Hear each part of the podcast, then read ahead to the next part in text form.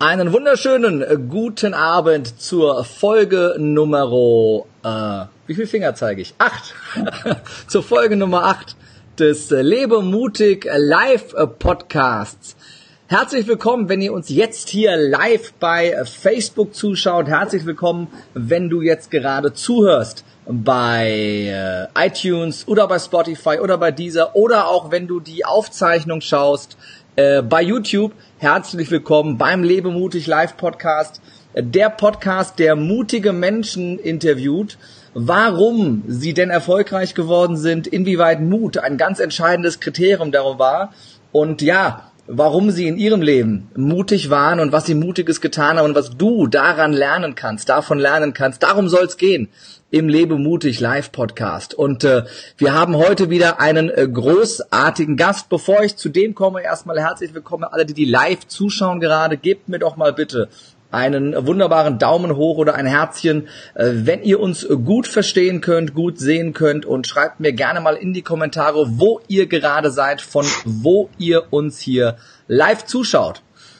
Mein heutiger Gast ist erfolgreicher Multi-Unternehmer, hat mehrere Unternehmen mit über 50 äh, Mitarbeitern aufgebaut und das in jungen Jahren. Er ist noch, noch lange nicht 40, ja, noch weit, weit, weit Grenze entfernt. Und ähm, ich habe ihn äh, kennengelernt vor äh, ein paar Monaten auf einem Seminar bei dem es äh, um das Thema Speaking geht, um das Speaking-Business, weil er gerade als Experte für Positionierung auch in diesem Bereich als Speaker durchstartet. Er ist äh, sehr, sehr erfolgreich im Bereich Marketing mit seinen Firmen unterwegs, hat er unfassbar viele kreative, neue, bahnbrechende Ideen, die mich jedes Mal äh, wieder begeistern, wenn ich davon höre. Und er ist jemand, der äh, ja zu jedem äh, Problem nicht nur eine Lösung weiß, sondern auch noch die wissenschaftlich fundierte Studie dahinter, die genau diese Lösung bereithält. Jemand, der ja ein, ein enormes Wissen in der Breite besitzt und gleichzeitig auch in die Tiefe bei vielen, vielen Bereichen. Ich bin immer wieder beeindruckt, wenn ich mit ihm spreche und freue mich jedes Mal wieder drauf. Von daher äh, dürft ihr viel erwarten für diesen Podcast mit dem großartigen Nico Gundlach. Schönen guten Tag, Nico. Ja, hallo Kerim. Erstmal ganz, ganz lieben Dank für die großartige Ankündigung. Ähm, werde ich schon gleich ganz rot, aber ich weiß, das ist auch eine deiner, deiner vielen Stärken. Ich freue mich auch, dass ich heute Abend hier äh, mit dir im Podcast sein darf und bin äh, total gespannt und freue mich riesig auf das Gespräch mit dir. Ich freue mich auch. Erzähl doch unseren Zuschauern und Zuhörern ähm, mal so ein bisschen was zu deinem Hintergrund zum, mhm. äh, zum Einstieg. Ähm, ja, wie, wie bist du äh, zum Experten für Positionierung geworden? Was ist da für ein beruflicher Hintergrund ähm, ja. dahinter mit deinen Firmen im Bereich Marketing? Was machst du genau? Mhm. Ähm, ich bleib mal so ein bisschen in dem im Duktus äh, deines Themas Mut ähm, und gehe mal so ungefähr, ich würde mal sagen, so roundabout 16 Jahre zurück. Da habe ich nämlich kurz nacheinander zwei relativ mutige Entscheidungen getroffen, die sich im Nachhinein für mich als die wahrscheinlich besten Entscheidungen in meinem Leben herausgestellt haben. Entscheidung Nummer eins war ähm, eher im privaten Segment. Und zwar habe ich meine damalige Freundin gefragt, ob sie meine Frau werden möchte. Und ähm, sie war sehr überrascht, aber hat glücklicherweise Ja gesagt. Und im beruflichen Kontext war es so, dass ich damals eine ja, ungefähr eine 180-Grad-Kehre vorgenommen habe. Ich bin nämlich von der Bank, von einem großen Konzern rausgegangen und habe mich in einem Bereich selbstständig gemacht mit einer Kreativagentur, von dem ich zum damaligen Zeitpunkt überhaupt gar keine Ahnung hatte. Und es ist so, auf der privaten Seite sind aus dieser einen Frage, ähm, ob sie meine Frau werden möchte, heute fünf Personen geworden. Also ich habe drei Kinder mit 13, 11 und 8. Es ist also jede Menge Action bei uns zu Hause. Und wie du schon gesagt hast, ähm, bei der Firma hat sich auch sehr positiv entwickelt. Wir haben mittlerweile über 40 Mitarbeiter und ähm, mit Standorten in Kassel und in Köln haben dann noch parallel eine zweite Firma vor einigen Jahren eröffnet, die einen digitalen Fokus hat, dazu später dann mehr. Und wir beschäftigen uns tatsächlich in erster Linie mit Fragestellungen rund um die Positionierung und Inszenierung von Unternehmen, ihren Produkten, ihren Dienstleistungen und aber auch Experten. Das ist so der eine Teil. Also wir äh, beschäftigen uns sehr stark damit, das Besondere an den Dingen zu sehen, herauszuarbeiten und darum eine tolle, eine tolle Story zu kreieren. Und auf der anderen Seite, und das ist so das zweite äh, Thema, das ist das Thema Creative Leadership, haben wir festgestellt, dass es in vielen Unternehmen eine große Lücke gibt. Viele Unternehmen haben heute also das Thema Innovation, schreiben sich ja heute alle irgendwie auf die Fahnen mhm. und viele haben auch schon bei sich sogenannte KVP-Prozesse implementiert. Das ist auch schon sehr gut. Das heißt, ich als Mitarbeiter weiß, wenn ich eine starke Idee habe, wo reiche ich die ein, wie wird die weiterverarbeitet und wie wird die im Zweifelsfall mal honoriert. K KVP für, ein, für einen Deppen wie mich? Konti konti kontinuierliche Verbesserungsprozesse. Ah. Also ein, ein Beispiel. Ideenmanagement ist ein anderer Name, das heißt in den Unternehmen unterschiedlich. Ähm, das heißt, da gibt es dann irgendeinen Briefkasten oder eine Plattform, wo die Ideen eingereicht werden können und dann weiterverarbeitet werden. Und äh, wenn die dann umgesetzt werden, ähm, wird das dann an irgendeiner Stelle honoriert. Das ist auch schon gut. Das ist nur häufig der zweite Schritt vom ersten. Und wir beschäftigen uns sehr stark mit der Fragestellung, weil das uns auch als Unternehmen umtreibt. Wie schaffen wir es denn überhaupt, dass die Menschen in den Unternehmen auf Ideen kommen? Weil das ist ja, das kennt man ja so, wenn man im Konzern arbeitet, alle kennen das Hamsterrad, das Tagesgeschäft, äh, man rennt von einem Meeting zum nächsten und keiner stellt sich die Frage, wie schaffe ich denn überhaupt, dass meine Mitarbeiter auf, auf Ideen kommen oder auch das Besondere am Unternehmen sehen. Und das ist ganz entscheidend. Und da gibt es halt verschiedene Modelle, mentale Konzepte dahinter, die Unternehmen eigentlich ganz einfach einsetzen können, wenn sie sich dessen bewusst sind. Und da gehen wir so, ist die zweite Säule, gehen wir so in die Unternehmen rein und unterstützen an dieser Stelle. Mhm. Woher kommt dieser, dieser Drang zum, ähm, ja, um, um, um diese Ideen aufzubauen? Und du hast ja so viele unglaubliche Ideen, die du schon auch mit mir geteilt hast in der Vergangenheit. Wo, wo kommt diese ganze Kreativität her? Ist es, ist es einfach in, in eine Fähigkeit von dir, ein Talent von dir? Oder liegt es daran, dass du dein Unternehmen einfach clever aufgebaut hast und da so viel, so viel Kompetenz dir quasi ins Boot geholt hast? Hm. Also ich glaube, äh, es ist wahrscheinlich, also äh, aus beiden ein, äh, beid, in beidem steckt ein Stück Wahrheit drin. Also zum einen so, als ich, als ich in die Branche eingestiegen bin, war immer meine größte Sorge in jeden Kundentermin, in den ich rein bin. Ich war ja gelernter Banker, ich hatte ja keine Ahnung von dem Thema. Ich habe dann immer da gesessen und habe gedacht, oh Gott, der will jetzt gleich, der will jetzt gleich von mir eine Idee hören. Also da, so bin ich da immer rein. Ich habe da, ich habe nichts zustande bekommen. Ich habe mich dann immer clever rausgeredet ist ja auch gar nicht notwendig, immer direkt im Termin eine Idee zu entwickeln. Und irgendwann habe ich dann äh, gelernt, welche mentalen Konzepte dafür sorgen, dass man auf Ideen kommt. Es, ist, es gibt da ja unterschiedliche Meinungen, auch in der Wissenschaft. Die einen sagen, man kann Kreativität nicht lernen, man kann nur die Rahmenbedingungen schaffen. Andere sagen, das geht schon irgendwie wie auch, auch dort liegt wieder die Wahrheit in der Mitte. Ich glaube, man kann bestimmte Denkmechanismen, die Fähigkeiten, Problem sich von verschiedenen Seiten anzuschauen äh, und auch ungewohnte Dinge miteinander zu kombinieren, das kann man schon üben und das kann man trainieren. Und heute ist es bei mir so, ich kann mich da gar nicht gegen wehren. Also wenn ich so in so einem Seminar sitze und da erzählt einer, was er so macht, dann kommen mir sofort tausend Ideen, wie könnte man da eine tolle Geschichte rummachen. Das passiert bei mir mittlerweile automatisch, auch nicht bei jedem Thema, das muss schon auch passen. Es gibt auch Themen, die einem nicht so liegen. Ähm, aber das ist was, das habe ich über die Jahre tatsächlich trainiert. Und das ist auch meine feste Überzeugung. Ich glaube, jeder Mensch ist kreativ und jeder Mensch äh, kann, kann das auch äh, ein Stück weit erlernen. Mhm. Am Ende hat es natürlich auch was mit Talent zu tun oder laufen da tausend, tausend noch zig andere Menschen rum, die noch mehr Talent haben als ich und noch kreativer sind. Aber das ist ja wieder eine andere Frage, was ist überhaupt Kreativität? Aber ja. schöner Satz, jeder Mensch kann kreativ sein und ja. ähm, bei Talent gilt ja immer, Talent ist, was du draus machst. Das ist genau. ja die Frage, Talent alleine, da haben wir schon viele Talentierte erfolglos sterben sehen. Ähm, das ist richtig. Was, was kannst du denn den äh, Zuschauern und Zuhörern für einen Tipp geben, wie sie diese Kreativität trainieren können? Weil mhm. es war wirklich, es war ja, also bei dem Seminar, wo wir uns kennenlernen, wirklich der Running Gag, weil es war fast egal, wer wer irgendein Thema, eine Idee hatte. Nico hatte immer eine geniale Verknüpfung dazu. Das hat mich wirklich zutiefst beeindruckt, äh, was da für eine Kreativität bei dir dahinter liegt. Wie trainierst du das? Wie kann man das trainieren? Hm. Also es gibt, es gibt tatsächlich, es gibt tatsächlich Übungen, die basieren auf diesem Ansatz sogenannter Schemata-Verstöße. Das heißt, deswegen ähm, schreibt man Kindern sehr häufig eine außergewöhnliche Kreativität zu, weil äh, wir Menschen funktionieren ja immer den Autopiloten. Wenn wir in eine Cafeteria gehen, dann wissen wir, wir nehmen unser Tablett in die Hand, wir gehen da an die Essensausgabe, packen uns unser Essen hin, gehen zur Kasse, bezahlen, setzen uns hin und futtern. Das heißt, all diese Dinge passieren bei uns ja automatisch. Wenn wir in solchen Situationen plötzlich überrascht werden, äh, werden rausgestoßen quasi aus, aus unserer, aus unserer, aus unserem Autopiloten. Da passiert etwas, für das wir kein fertiges Lösungskonzept im Kopf haben. Dann passiert bei uns oben was im Kopf. Und das sind, und diesen, diesen Effekt, den kann man trainieren. Ich führe zum Beispiel seit vielen Jahren ein Tagebuch das basiert auf einer Übung und da schreibe ich jeden Morgen eine Sache auf, die, äh, die ich mir vornehme, die ich so in meinem ganzen Leben noch nie gemacht habe. Okay.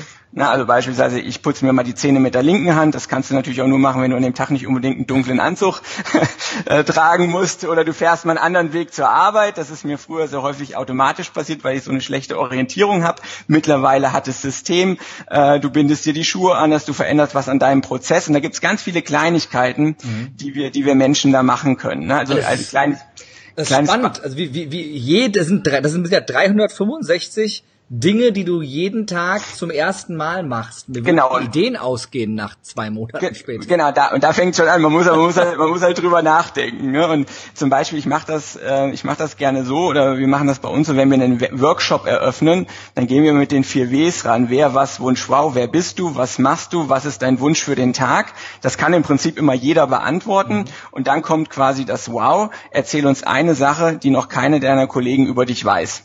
Und das ist die Frage, mit dem, die mit dem Schemata-Verstoß zu tun. Und da siehst du dann schon in jeder Gruppe, ähm, äh, in jeder Gruppe dann schon diejenigen, die gleich was haben und die anderen, die rücken da mal mit den Sitzen so ein bisschen zur Seite und die überlegen dann ganz, ähm, ganz genau, was kann ich denn da jetzt antworten? Und das ist genau der Moment, wo sie kein fertiges Lösungskonzept im Kopf haben. Und das Schöne ist dann, dann der, der Link auch zur Positionierung, wenn du eine große Gruppe hast und die haben alle erzählt, was ihr Wow ist. Du kannst dir wahrscheinlich nicht alle Namen merken. Mhm. Du kennst aber von jedem die Geschichte hinterher. Du weißt, der ist mal nackt vor der Polizei geflohen, der hat im Knast gesessen, der hat mal einen Wald in die Luft gesprengt, was auch immer. Ähm, da kommen ja dann die coolsten Sachen raus. Ähm, das ist nicht immer so spektakulär, aber du kannst dich bei jedem, ähm, wer ist Gesamtelternbeirat, was auch immer, ja. das hast du sofort auch Anknüpfungspunkte. Und das kannst du auch mit kleinen Übungen machen, ähm, zum Beispiel, ähm, wie monetarisiere ich eine Kuh, ohne Fleisch und Milch zu verkaufen. Mhm. Zwei Minuten Zeit, überleg dir was. Ne? Ja. So, es sind nur so, es sind nur ganz kleine Übungen, ne, die man so in so einem Workshop einbauen kann. Das sind aber Sachen, die das, die das trainieren. Das ist 19, ich glaube 69 von Guilford entwickelt worden. Mhm. Alternative Uses Task. Wie viele alternative Verwendungsmöglichkeiten für einen Ziegelstein oder Backstein fallen dir ein? War damals so die Ausgangsfragestellung. Und das kannst du heute mit allen möglichen Fragestellungen machen. Neulich habe ich in einem Workshop als Teilnehmer gesessen, da war die Frage, äh, was kannst du besser als Angela Merkel und was kannst du von ihr lernen. Mhm. Also immer Fragen, auf die ich nicht vorbereitet bin. Und ähm, um es abzuschließen. Was, was ist das, was, ganz kurz bevor wir es abschließen, was sind die Ziele von diesen Workshops? In was für Workshops setzt du das ein? Also das sind im Prinzip Creative Leadership Camps. Mhm. Da geht es in der Regel um Führungskräfte, um Teamleiter, ähm, auch um Geschäftsführer oder generell Menschen, die häufig mit Gruppen arbeiten mhm. und wo es darum geht, diese Gruppen oder den kreativen Output dieser Gruppen zu erhöhen. Mhm. Also es geht meistens dann in, in, Unternehmen, die sich totmieten, wo am Ende aber nichts Zählbares bei rauskommt. Mhm. Und eins der, eins der Hauptprobleme, vielleicht mal vorneweg ist immer, dass die, die Fragestellung dessen, was es in so einem Meeting zu lösen gibt, das muss beispielsweise immer 24 bis 36 Stunden vorher bei allen Teilnehmern bekannt sein. Mhm. Und in der Regel, in über 90 Prozent der Fälle ist es so, du kommst in so ein Meeting rein, hast vorher noch eine Telefonkonferenz, kommst gerade aus einem anderen Meeting und jetzt sagt dir einer, und jetzt wollen wir am folgenden Problem arbeiten. Und ja. dann fängst du erstmal an. Mhm. Ja, und ähm, du kennst das aber vielleicht, du hast dir mal ein Auto irgendwann gekauft oder hast dich mal für ein Modell entschieden. Und in dem Moment, wo du dich für ein Modell entschieden hast, hast du das Gefühl, ja. die ganze Welt fährt nur noch diese Karre an. Jeder Ampel auf jedem Parkplatz steht die. Und genauso ist das auch mit einem Ideenmeeting. Wenn du 24 bis 36 Stunden vorher weißt, da gibt's eine Fragestellung zu lösen, mhm. dann gehst du mit einem ganz anderen Blick durch die Welt. Mhm und gehst schon mit einem ganz anderen äh, Output in, in so ein Meeting rein, weil dann, dann fängst du mit einer anderen Methodik an, ist auch mittlerweile erwiesen, dann geht die Ideenkurve, der Output, der geht erstmal senkrecht nach oben. Mhm. In einem klassischen Meeting steigt der so langsam ja. linear an. Ne? Großartig. So. War, war die kurze Zwischenfrage. Jetzt, um es zum Abschluss zu bringen, gibt es halt so, so drei, drei mentale Konzepte, die wir, wo, wo wir uns mit beschäftigen, die bei Menschen ausgelöst werden müssen. Das eine sind eben die Schemata-Verstöße. Wie kriege ich, wie schaffe ich Irritation in den Unternehmen? Ähm, das zweite ist, wie sorge ich für eine, für eine, ähm, sozusagen, wie für eine Gedankenvernetzung? Das ist nämlich auch das Hauptproblem dieser meisten KVP-Prozesse. Mhm. Da geht irgendeine Idee an eine anonyme Adresse und keiner der anderen kann es sehen. Mhm. Aber dabei ist es, es gibt so einen schönen Satz, Ideen vermehrt man am besten, indem man sie teilt. Mhm. Das heißt, ich muss Ideen öffentlich machen. An welchen Orten kann ich Ideen präsentieren? In der Küche, auf der Toilette, also Orte, die jeder Mensch aufsucht, die mhm. andere inspirieren. Weil wenn ich eine geile Idee habe, kann ja sein, dass du die noch besser machen kannst oder dadurch zu einer anderen Idee kommst. Mhm. Ja, und das ähm, Dritte, und das ist so einer meiner, meiner Favorites, ist das Thema der Aufmerksamkeitsstreuung. Wir Menschen, wir können nämlich nicht genau und kreativ gleichzeitig arbeiten. Ich erkläre das immer so mit so einer Taschenlampe, die wir im Kopf haben. Die hat jeder von uns. Bei dem einen strahlt die ein bisschen heller als bei dem anderen. Aber es ist im Prinzip so, wenn wir, wenn wir konzentriert arbeiten, dann leuchten wir so eine Stelle ganz dezidiert aus. Und dann wollen wir eine Sache bis ins TZ verstehen und durchdringen. Und äh, wenn ich aber kreativ arbeite, wenn ich zum Beispiel meine Aufmerksamkeit in der Phase der Aufmerksamkeitsstreuung mhm. bin, dann geht diese Taschenlampe hoch und strahlt einen viel größeren Raum im Kopf aus und dann kann mhm. ich plötzlich Dinge miteinander in Verbindung bringen, die ich normalerweise so nicht in Verbindung gebracht hätte. Und das passiert zum Beispiel beim Joggen, beim Autofahren, Mhm. Äh, immer bei monotonen Tätigkeiten passiert das ja auch. Großartiges, häufig. großartiges Beispiel. Das ist, ich bin, habe das zweite Post-it vollgeschrieben mittlerweile. Äh, ich, äh, ist ja das Schöne, wenn du solche Interviews führst, du lernst immer gratis ganz viel. Ähm, war also wirklich äh, richtig, richtig knackiges Wissen, was du äh, hier mitgibst. Da freue ich mich sehr drüber. Wie kam's?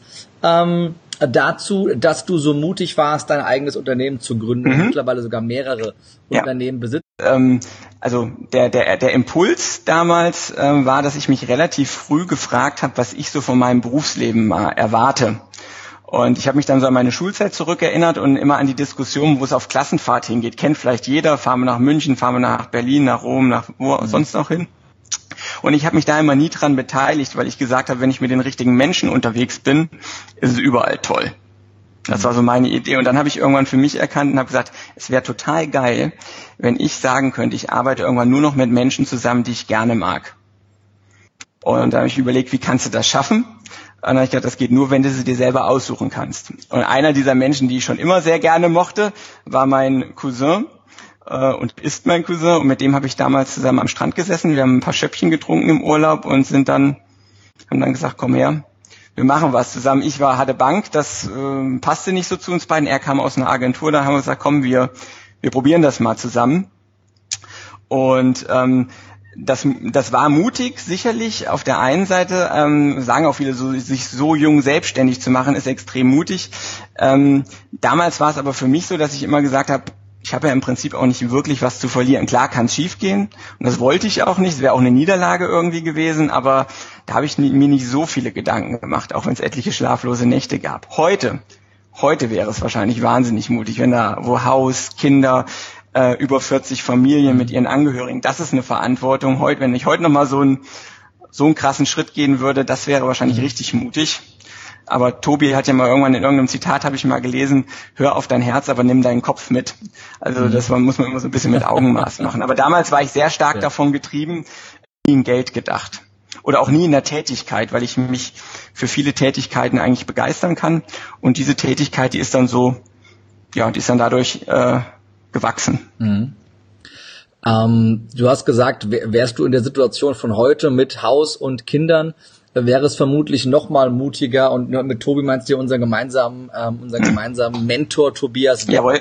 Es ist genau. die Grenze, wo, oder die, die Frage, wo ist die Grenze, wo Mut aufhört und Idiotie startet? Genau, ja. ja. Ähm, jetzt ist, glaube ich, die, der Punkt, sich selbstständig zu machen, selten Idiotie, doch sehr, sehr mutig, aber oftmals vielleicht vage, wagemutig. Welche Parameter ähm, legst du denn an, um zu sagen, es ist eine gute Idee und welche Voraussetzungen sollten erfüllt sein, um diesen Schritt zu gehen? Mhm. Also ich bin jemand, ich denke immer hm, sehr viel äh, drüber nach. Also das Wichtigste für mich so im geschäftlichen Bereich ist tatsächlich der Austausch mit, mit Sascha, das ist mein, mein Cousin und ähm, mein Geschäftspartner und das ist auch ähm, vielleicht, so schlage ich nämlich den Bogen, ähm, eine der größten unternehmerischen Leistungen, die ich bei uns äh, bis heute so erachte, dass wir es in den äh, vielen Jahren, die wir das jetzt zusammen gemacht haben, geschafft haben, uns noch nie zu streiten Und ich glaube, das liegt neben vielen Dingen wie gleichen Werten daran, dass wir immer das gleiche Ziel haben. Wir sind uns nicht immer über den Weg einig, aber da spricht man dann drüber. Aber wenn das Ziel passt und ähm, wir tauschen uns da immer sehr, sehr intensiv drüber aus. Wir sind aber beides Bauchmenschen. Wenn unsere Bäuche übereinander passen, sage ich mal, und wir sagen, dass das fühlt sich gut an. Wir glauben an die Idee, weil wir glauben, wenn, wenn wir dran glauben, dann haben wir auch eine große Chance, dass es klappen kann. Mhm. Und das ist für uns immer, ähm, natürlich wägen wir auch so ein bisschen ab, wir testen das, natürlich gibt's da, wenn wir, wenn wir ein neues Geschäftsmodell aufziehen oder ein neues Produkt an den Markt bringen, dann testen wir natürlich auch mal im bestehenden Kundenstamm, wie kommt das an, wie ist so das Feedback. Mhm. Aber in erster Linie bei uns ist es tatsächlich, wir sind sehr stark Bauchmenschen, wenn wir ein gutes Gefühl dabei haben, dann äh, machen wir das. Mhm. Das hat uns auch schon viel Geld gekostet. äh, das, es geht nicht immer gut. Ja. Äh, und manchmal schlagen auch viele um uns herum da die äh, Hände äh, über den Köpfen zusammen.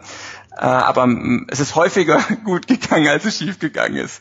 das ist letzten Endes, ja. glaube ich, immer das Wichtigste. Nie, äh, nie geht im Unternehmertum alles gut. Ja. Ich glaube, das ist ja auch so ein so. Thema. Du hast eine gute Idee, ob jemand anderes außer dir sie gut findet, weißt du halt immer erst, nachdem du es ausprobiert hast. Das ist so. Und das, was halt so wahnsinnig wertvoll ist auf dem Weg, was du halt alles lernst. Mhm. Ja, das ist halt du, du also ähm, was man was man alles was man so alles mitnimmt äh, in dieser Zeit. Und das war irgendwann so so in den ersten ein zwei drei Jahren da haben wir uns ja noch ganz massiv so mit dem Gedanken auseinandergesetzt es könnte auch schiefgehen. Es war mehrfach jenseits des Abgrundes ähm, wir mussten dann immer sehr kreativ sein, um sozusagen auch noch den nächsten Monat äh, zu erreichen. Aber irgendwann relativ früh war der, der Zeitpunkt für mich so, dass ich festgestellt habe, ich habe mich in dieser kurzen Zeit persönlich so weiterentwickelt, weil ich einfach Dinge tun musste, die ich wahrscheinlich sonst so unter dem im gefühlten sicheren Mantel eines großen Konzerns nie hätte tun müssen und nie getan hätte, dass ich gesagt habe, egal was passiert, egal ob es schief geht, ich habe für mich schon so einen Schritt gemacht, dass es sich auf jeden Fall gelohnt hat. Mhm. Ja, und ähm, wie, um jetzt mal auch eine Frage aufzugreifen, äh, die uns äh, hier von einer unserer Zuschauerinnen äh, gestellt wurde. Wie positioniere ich mich denn beispielsweise in einem Vorstellungsgespräch richtig und äh, nachhaltig? Oder generell, wie positioniere ich mich jetzt, wenn ich kein Unternehmen bin, als Privatperson? Wie positioniere ich mich da? Brauche ich da überhaupt Positionierung? Ähm, das ist ja mal eine Frage, wie man, wie man äh, Positionierung äh, versteht. Ich bin jetzt natürlich kein, kein Personalexperte und als Privatperson. Es geht ja bei einer Positionierung immer darum, das, was wir sonst ja nicht wollen, dass ich in irgendeine Schublade mhm. äh, gesteckt werde. Und wenn ich jetzt mal in so ein, in so ein Personalgespräch reingehe, das kann ich tatsächlich ich versuche es mal jetzt von zwei Seiten äh, zu betrachten. Einmal die Bewerbungsgespräche, die ich geführt habe, also wo Bewerber auf der anderen Seite ähm, saßen und es waren und wenn ich jetzt so zurückdenke, an welche habe ich mich erinnert, dann sind das immer die, die irgendwas hatten, ähm, was anders war als als die anderen. Das konnte was sein, dass sie dass sie eine spezielle Kleidung hatten. Das konnte sein, dass sie irgendwas abgefahrenes mit in die in die Bewerbung reingelegt haben. Also ich weiß, wir hatten mal irgendwann eine Bewerberin, äh, da stand von einem Schreibmaschinenkurs drin, die ähm, die äh, Teilnehmerin trug durch ihre Erheiterung äh, durch, oder durch ihr geselliges Auftreten zur Erheiterung der Gruppe bei. Ne, wo wir jetzt so wissen, im, im, äh, im äh, Zeugnis Deutsch ist das jetzt ähm, passt das jetzt vielleicht nicht unbedingt, aber ich fand das so spannend, dass ich gerade die Frau müssen wir kennenlernen. Ja, und also immer Dinge, die, die an irgendeiner Stelle anders sind. Und ich habe jetzt gerade eine bekommen, da war das Anschreiben zum Beispiel sehr abgefahren. Da wollte einer aus Stuttgart zu uns kommen, der hat gesagt, ich nehme 450 Kilometer Anlauf, um bei euch durchzustarten. Mhm. Ja, also das waren sind so, sind so diese Bewerbungsthemen und in den Gesprächen geht's äh, immer darum, erzählen die Menschen mir irgendwas, ähm, an das ich mich hinter, an das ich mich hinterher erinnern kann. Also was, was, was ist irgendwo anders als die anderen? Haben Sie irgendein tolles Erlebnis gehabt? Haben Sie irgendeine eine Fähigkeit? Also jetzt in unserer Branche auch haben Sie vielleicht auch eine Fähigkeit jenseits dessen, was so die Jobbeschreibung ähm, ähm, fordert. Also bei uns ist es so im Unternehmen, dass auch nur die Hälfte der Menschen, die bei uns arbeiten, das, was sie tun, auch tatsächlich gelernt haben. Die andere Hälfte sind Menschen, die haben wir, die haben uns an irgendeiner Stelle beeindruckt, die hatten sich gut positioniert, ja. ähm, dass, äh, dass sie bei uns hängen geblieben sind, dass wir gesagt haben, die haben irgendwas an sich, was sie, ähm, was sie wertvoll für uns als, als Unternehmen macht. Das heißt, es geht immer um ja. den Punkt, sei anders als andere. Ne? Also du hast ja auch neben dir stehen, sei merkwürdig. Genau. Au auffallen also, und und ähm, auch mutig genug sein, äh, man selbst zu sein wahrscheinlich. Sich ja, und zu sehr anzupassen. merkwürdig heißt auch einfach zu sein. Ich muss auch, ich muss auch verständlich sein. Es darf nicht zu komplex sein. Es gibt ja diesen, diesen schönen, diesen schönen äh, Versuch am, am POS mit diesen Marmeladengläsern. Da hat man zwei Stände nebeneinander gestellt. An dem einen waren, glaube ich, drei oder vier äh, Konfitüren, an dem anderen 30 oder 40. Die Frequenz bei dem einen war viel, viel höher. Bei dem anderen wurde aber mehr gekauft, da wo wenig Auswahl war. Und da geht es im Prinzip bei einer Positionierung immer darum, dass ich einfach verstanden werde. Wir neigen immer dazu, etwas, äh, etwas zu komplex zu formulieren, dass es dann auch irgendwie spannend und faszinierend ist. Aber die Basis einer Positionierung ist immer erstmal eine einfache Bedeutung für den Markt. Bist du Motivationstrainer? Bist du Vertriebscoach? Bist du äh, Kreativcoach? Was bist du? Und dann müssen wir darum eine spannende Geschichte, eine spannende Geschichte erzählen. Das heißt, es ist erstmal äh, wichtig, dass es auch klar greifbar ist. Definitiv, also definitiv. Sofort auch klar ist, dass man, dass man wirklich beim ersten Blick mit dem ersten Lesen weiß, wofür genau. steht derjenige. Also wir, wir sprechen ja immer von den, in der Positionierung von den vier Ws. Also wer, wer bin ich? Und das halt, das, das, und das ist, das ist immer ganz spannend. Das ist die Frage, wer bin ich für den Markt? Wer bin ich für meine Zielgruppe? Das geht ja. nicht unbedingt immer darum, ähm, also was, warum habe ich überhaupt Kunden? Wegen was kommt ein Kunde zu mir? Welche Probleme löse ich? Also in unserem Beispiel ist es so, wir sind ja positioniert als Kreativagentur. Warum? Weil Kunden von uns immer Ideen, Kreativität und frischen Wind wollen. Die Realität ist häufig, ähm, dass wir auch der verlängerte Schreibtisch sind. Deswegen würde aber nie jemand zu uns kommen. Deswegen senden wir nach draußen in der Positionierung Kreativagentur. Dann mhm. das zweite W, was ist meine Kernkompetenz? Ja. Was ist wirklich das, was ich besser kann als jeder andere? Mhm. Dann kommt noch mein, mein Wie. Wie ist meine Wertschöpfungskette? Und das letzte, das ist mein Wow. Was macht mich besonders? Was macht mich anders als alle anderen? Und das ähm, kann, das kann auch eine Haltung sein zu einem Thema. Mhm. Ja, das muss nicht immer was Reales sein, dass ich sage, ich bin, mein Produkt ist wirklich besser als das der anderen, aber ähm, ich habe eine andere Herangehensweise, eine andere Meinung zu dem Thema. Mhm. Super. Ähm, wir greifen nochmal die nächste äh, Frage auf, die wir äh, gerade reinbekommen haben. Und zwar für eine gute Positionierung, was ist da sinnvoller? Guerilla-Marketing oder Storytelling?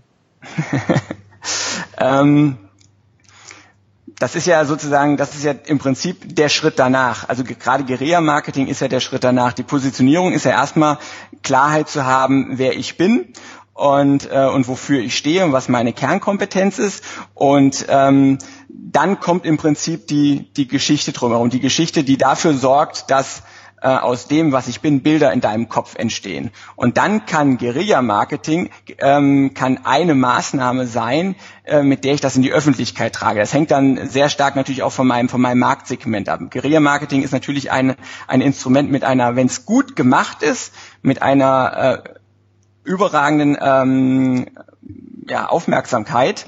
Ähm, es muss aber kann, muss kann am Ende aber nur eine Positionierung transportieren oder auch eine Geschichte transportieren. Mhm. Na, das ist also Storytelling ist im Prinzip die Geschichte rund um meine Positionierung und Guerilla-Marketing kann dann ein Kanal sein, wie mhm. ich diese Geschichte zu den Menschen trage. Das heißt, es ist beides miteinander verknüpft und gehört ja, auch, genau. gehört wäre, auch zusammen. Wäre für mich kein, wäre ja. für mich kein, äh, kein entweder oder. Wenn ich ein starkes Guerilla-Marketing mhm. mache, ist es schlau, wenn ich schon so meinen Grund, meine, meine, meine Markenstory und meine Positionierungsgeschichte klar habe. Sehr gute Frage. Sehr äh, klare und äh, gute Antwort dazu. Vielen, vielen Dank. Jetzt ähm, gehen wir mal, gehen wir mal ein bisschen weg von dem, von dem Business. Inwieweit ist um um selber als Persönlichkeit, als Marke, du sagst, du machst ja auch Expertenpositionierung, da positioniert zu sein, auch so die persönliche, die persönliche Seite, dass man mich auch nicht nur als den Businessmenschen wahrnimmt, als den Unternehmer, als den mhm. Experten, mhm. als die Führungskraft, sondern dass ähm, auch diese diese weiche Seite, diese persönliche Seite nach außen geht. Es gibt ja Menschen, die die geben diese persönliche Seite überhaupt nicht nach draußen, mhm. ja. komplett vor der Öffentlichkeit äh, verbergen, dass man überhaupt nichts über die Persönlichkeit dieser Menschen, über, die, über das persönliche Leben dieser Menschen mhm. weiß. Ich nehme mal so ein prominentes Beispiel, weil das, glaube ich, jedem Begriff ist, Stefan Raab der ja. niemals auch nur ein Wort über sein Privatleben verloren hat. Niemand wusste, ist er verheiratet, äh, hat er Kinder äh, oder was macht er eigentlich? Der ist mal immer so ein bisschen was durchgedrungen, aber so wirklich was mhm. wusste man nie. Mhm. Das hat, hat die, diesen Menschen aber auch nie so richtig greifbar gemacht für mich. Er war mhm. immer, er war immer die Figur, äh, aber niemals diese, diese menschliche Persönlichkeit. Ist das was, ähm, äh, was du jemandem empfehlen würdest oder sagst du, dass diese menschliche Note auch wichtig ist, auch in der öffentlichen Wahrnehmung?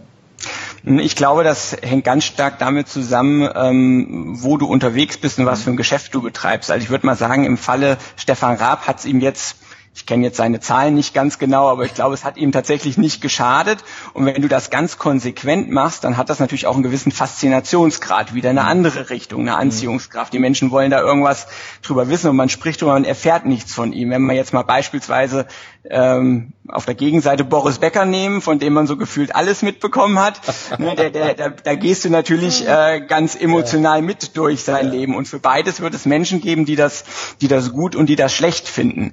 Ich glaube, wenn du ähm, Meines sind extreme Beispiele. Der eine ist Multimillionär, der andere pleite. Ja. ja wenn man das, dann wäre die Antwort glaub, sehr klar, glaube ich. Wenn wir das genau.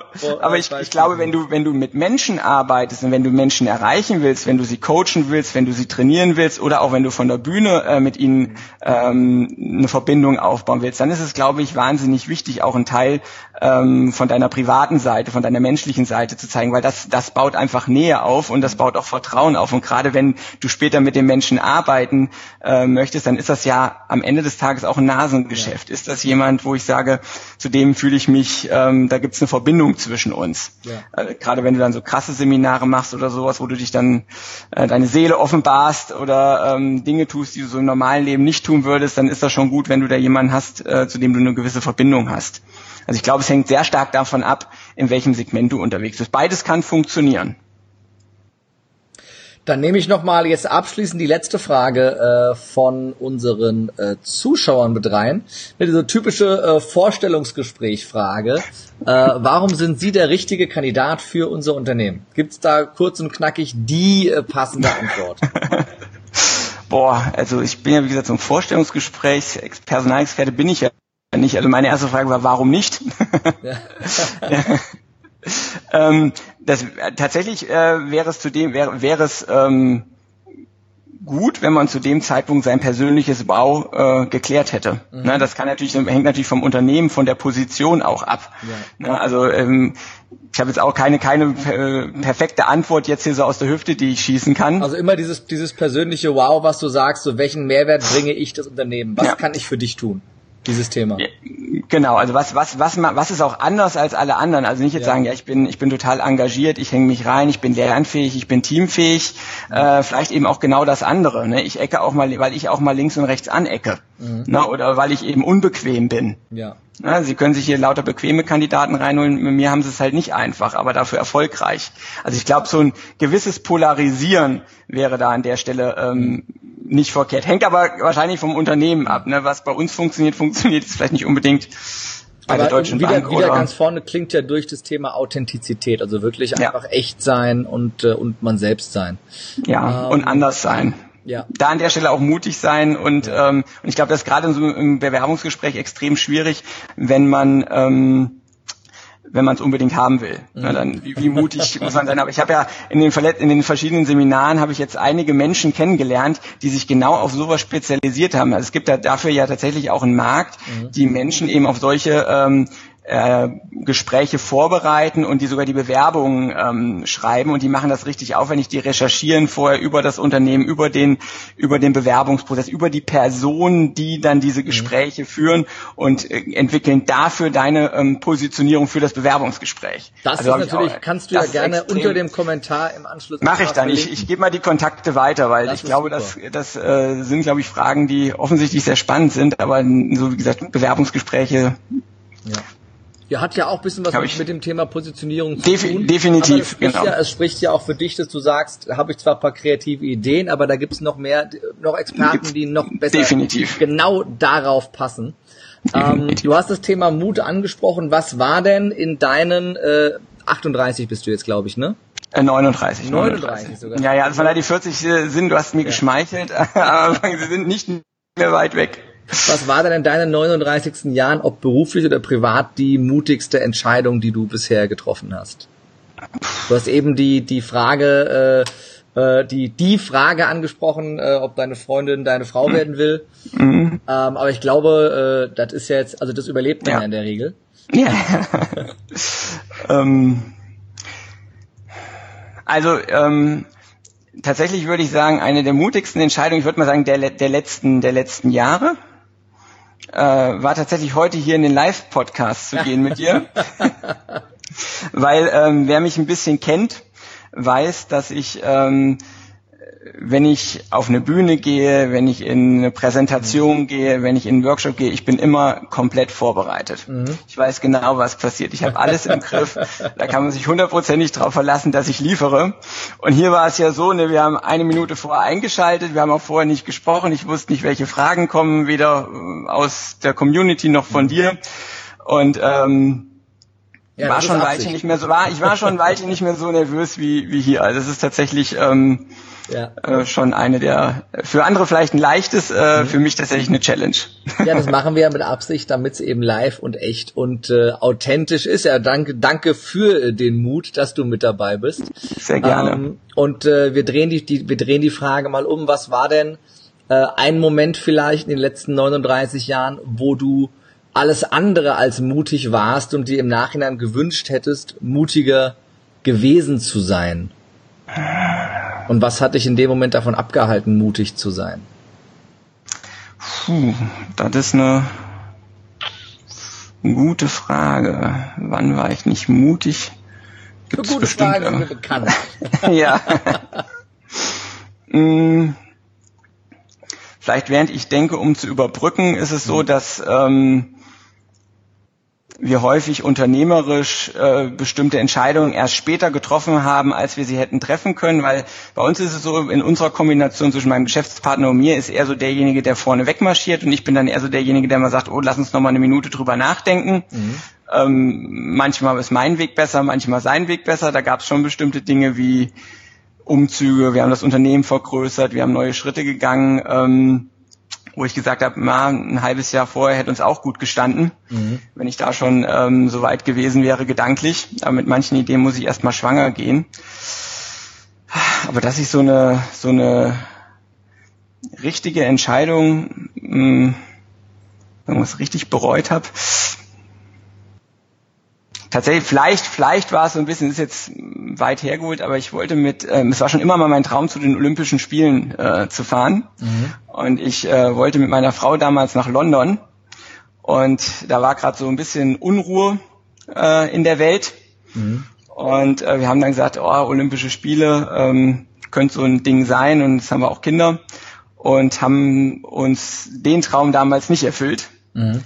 Ähm, ist jetzt nichts, wo ich jetzt ewig äh, schlecht geschlafen habe danach, aber das war, was wir gesagt haben, Mensch, das hätten wir vielleicht mitnehmen sollen, so ein Erlebnis. Mhm. Ja, da ja. war dann wieder die Frage, ist es jetzt mutig oder idiotisch? Das ist dann so wieder genau. die Grenze. Die Grenze ist ja oftmals äh, recht klar. Ja. Oder was, was ich äh, oft höre hier in, in dem Podcast, dass dann das Thema Familie und Kinder da bei vielen Menschen doch mit reinspielt, weil du ein anderes Verantwortungsbewusstsein auch nochmal ja. über deine eigenen Gesundheit und deinem eigenen Leben entwickelst. Ähm, ja. Definitiv. Ähm, ja, du triffst die Entscheidung halt nicht mehr, nicht mehr nur für dich. Definitiv. Ja. Wir kommen zur Abschlussfrage. Zu ja. Der berühmt-berüchtigten Abschlussfrage des Lebemutig Live-Podcasts, der sich jeder meiner Gesprächspartner hier stellt und stellen muss. Ähm, wenn du keine Angst hättest, sondern grenzenlos mutig wärst, was wäre das Erste, was du tun würdest? Wahrscheinlich zwei, kann ich auch zwei Dinge nennen? Du darfst doch zwei Dinge nennen. Nachdem der Live-Podcast mit dir mir jetzt schon weg ist, ich habe schon gedacht, das wäre die Frage. ähm, äh, ich würde wahrscheinlich auch unsere Firma hier noch, noch schärfer und noch spitzer positionieren, als wir es jetzt getan haben. Mhm. Ich hätte wäre noch mutiger, das eine oder andere auch links und rechts runterfallen zu lassen im Portfolio. Und ich würde in den sozialen Medien viel mehr Gas geben. Ich bin da extrem vorsichtig, mhm. äh, gucke immer bewundern zu links und rechts, was andere da so Gas geben, aber ich bin da irgendwie, da werde ich erst mit warm. Was hält dich bei beiden Punkten bisher zurück? Wo liegt da die Angst? Mhm, bei der tatsächlich bei der ähm, Positionierung für die Firma ist es, ähm, dass äh, es eben nicht mehr nur wir zwei, drei Personen sind, sondern dass einfach viel mehr dran hängen und das ist natürlich, dass der, dass die Zeit, bis die Positionierung zieht, mhm. nicht reicht. Mhm. ne, und dass die Firma dann Schaden nimmt oder mhm. noch schlimmer. Ähm, das ist da die Angst. Wenn ich wüsste, das würde nicht passieren, würde ich würde ich sofort machen. Mhm. Ähm, das ist ja das Faszinierende an Entscheidungen. Du weißt immer erst genau. hinterher, ob sie richtig. Du weißt immer hinterher, genau, genau. Äh, ja, und das andere ist, ähm, da, da hindert mich irgendwie dieses Macht doch mal. Ich denke immer sehr viel nach und versuche dann halt, was ist richtig, was ist echter Mehrwert, was mhm. bringt die Leute richtig weiter, statt einfach mal zu senden und sie vielleicht auch noch ein bisschen mehr teilhaben zu lassen an, an Dingen, Ideen und Gedanken. Da habe ich irgendwie bei mir einen viel höheren Anspruch, als ich das an was alles andere, die, was ich da draußen die spontane will. Idee, was du gerne in den sozialen Netzwerken umsetzen willst, was du bisher nicht gemacht hast? Ähm, ich würde gerne ähm, Videos produzieren äh, zu zum Beispiel diesen Themen, die ich eben angerissen habe. Wie schaffen es Unternehmen, äh, Kreativität in den Alltag zu integrieren? Fände ich persönlich äh, großartig. Sol solche Dinge, äh, was macht eine starke Positionierung aus? Da gibt's ja auch ein ganz neues Modell. Das werde ich aber erst am 8.7. Äh, auf einer ganz tollen Veranstaltung in Köln ähm, dann ähm, vorstellen. Äh, ich bin sehr gespannt. Wir kommen, wir kommen äh, gleich dazu. Genau. Ich mache es immer ähm, so im, im Rahmen dieser dieser Frage, dass ich äh, meine Gesprächspartner ähm, zu einem Commitment einlade. Okay. Diese Angst mal beiseite zu lassen und äh, das einfach mal zu machen bis zu mhm. einem gewissen Termin, bis zu einer gewissen Deadline ähm, da jetzt die, die, die, äh, die Tragweite im Bereich Social Media nicht ganz so groß ist wie die bei deiner Unternehmenspositionierung, ich möchte ich dich gerne einladen zu sagen, dieses Thema mit den Videos, ja. ähm, Hast du Lust, dich hier gemeinsam vor den, äh, lass mich schauen, momentan 20 Millionen Live-Zuschauer. Ja. Oh, jetzt sind es okay. nur noch 19 Millionen und 800.000 sehe ich gerade, aber immer noch genug. Ähm, mhm. Vor den 19 Millionen 800.000 äh, Live-Zuschauern zu committen, äh, mit deinem YouTube-Video-Channel zu starten. Sascha, du musst äh, bist dabei, gell? Wir machen das, ja. ja. Die Frage ist immer, ein, zu einem Commitment gehört ein Termin bis ja. wann? Ja, also bis wann das erste Video raus ist oder bis wann die, äh, äh bis wann ich gestartet bin oder? Das, erste, das, das letzte ist glaube ich schwer messbar. Ja, ja, genau, genau. Erste, also, ja. na, ich sag mal, was haben wir jetzt? Wir haben jetzt einfach mal, ich sag mal, ähm, im Juni irgendwann. Okay, das ist. Äh, Sagen wir Ende Juni, Ende Juni als also 30. Juni ist die, die Deadline für den Alles, äh, das erste Video zum Thema. Äh, äh, Expertise-Kanal von Nico Gundlach. Wir freuen uns sehr darauf. Äh, okay. Äh, aus purem Eigennutz, dir dieses Commitment abzuringen, weil ich will diese Videos sehen. Ähm, und vielen, vielen Dank auch dafür, dass du den Mut hast, hier äh, vor all den Live-Zuschauern und Zuhörern dich dafür zu committen, mutig äh, zu sein. Abschließend, Gerne. wenn unsere Zuhörer, Zuschauer mit dir Kontakt aufnehmen wollen, wie mhm. machen sie das am sinnvollsten? Wo finden sie dich? Ähm, am besten über unsere Website www.neueformen.net in einem Wort geschrieben, neue Formen. Da finden Sie alle Kontaktdaten, auch das gesamte Team und wer sich da näher austauschen möchte. Und wie gesagt, jetzt mit den äh, die Kontakte zu den ähm, Bewerbungsspezialisten, das poste ich noch unten drunter. Perfekt. Packen wir ähm, auch alles in die Show Notes mit rein natürlich. Jawohl. Äh, auch Facebook und Instagram findet man dich, äh, wo du in Zukunft mutiger sein wirst. ja. Und äh, dann, äh, wenn man, äh, wenn ihr Nico persönlich äh, treffen wollt und eben das angesprochene Modell von ihm live hören wollt, dann lade ich euch ein, seid mit dabei bei meinem Event Lebe mutig und gewinne, die Kunst deine Grenzen zu sprengen. Und zwar bei dem Termin in Köln wird Nico als Gastsprecher mit dabei sein, mit einem Impulsvortrag zu eben genau dem Thema Positionierung und mit seinem neuen Modell. Und da könnt ihr ihn live kennenlernen, live Fragen stellen und äh, euch mit ihm austauschen. Seid gerne mit dabei bei diesem Termin. Sichert euch die Tickets unter lebemutig.jetzt. Auch das packen wir in die Show Notes und ihr bekommt sogar 25% Rabatt auf alle Ticketkategorien mit Nikos Rabattcode, der wie lautet? NH 2018. NH 2018. Damit gibt's 25% auf die Tickets. Wir freuen uns ungeheim, un, ungeheim, ungemein, das wollte ich sagen. ja, unheimlich. Seid, äh, beim Termin in Köln oder auch gerne bei einem der anderen Termine, auch da gilt der Code. Und ja, wir wünschen äh, euch, äh, ich wünsche euch einen grandiosen Tag. Vielen Dank für die Aufmerksamkeit und vor allem äh, vielen Dank an meinen heutigen Gast äh, Nico Gundlach. Sehr gerne und Tschüss an die 20 Millionen. Ja, vielen, vielen Dank und äh, bis zum nächsten Mal. Der nächste Podcast ist wieder live am Montagabend um 20 Uhr. Und da haben wir auch einen großartigen Gast und zwar den absoluten Experten für Gehaltsverhandlungen und mehr Gehalt, äh, sehr bekannt mit seinem Podcast Der Gehaltsbooster. Burak Kallmann wird Interviewgast sein am Montag um 20 Uhr. Gerne wieder live mit dabei sein. Und äh, in diesem Sinne euch einen grandiosen Tag. Bis bald. Ciao.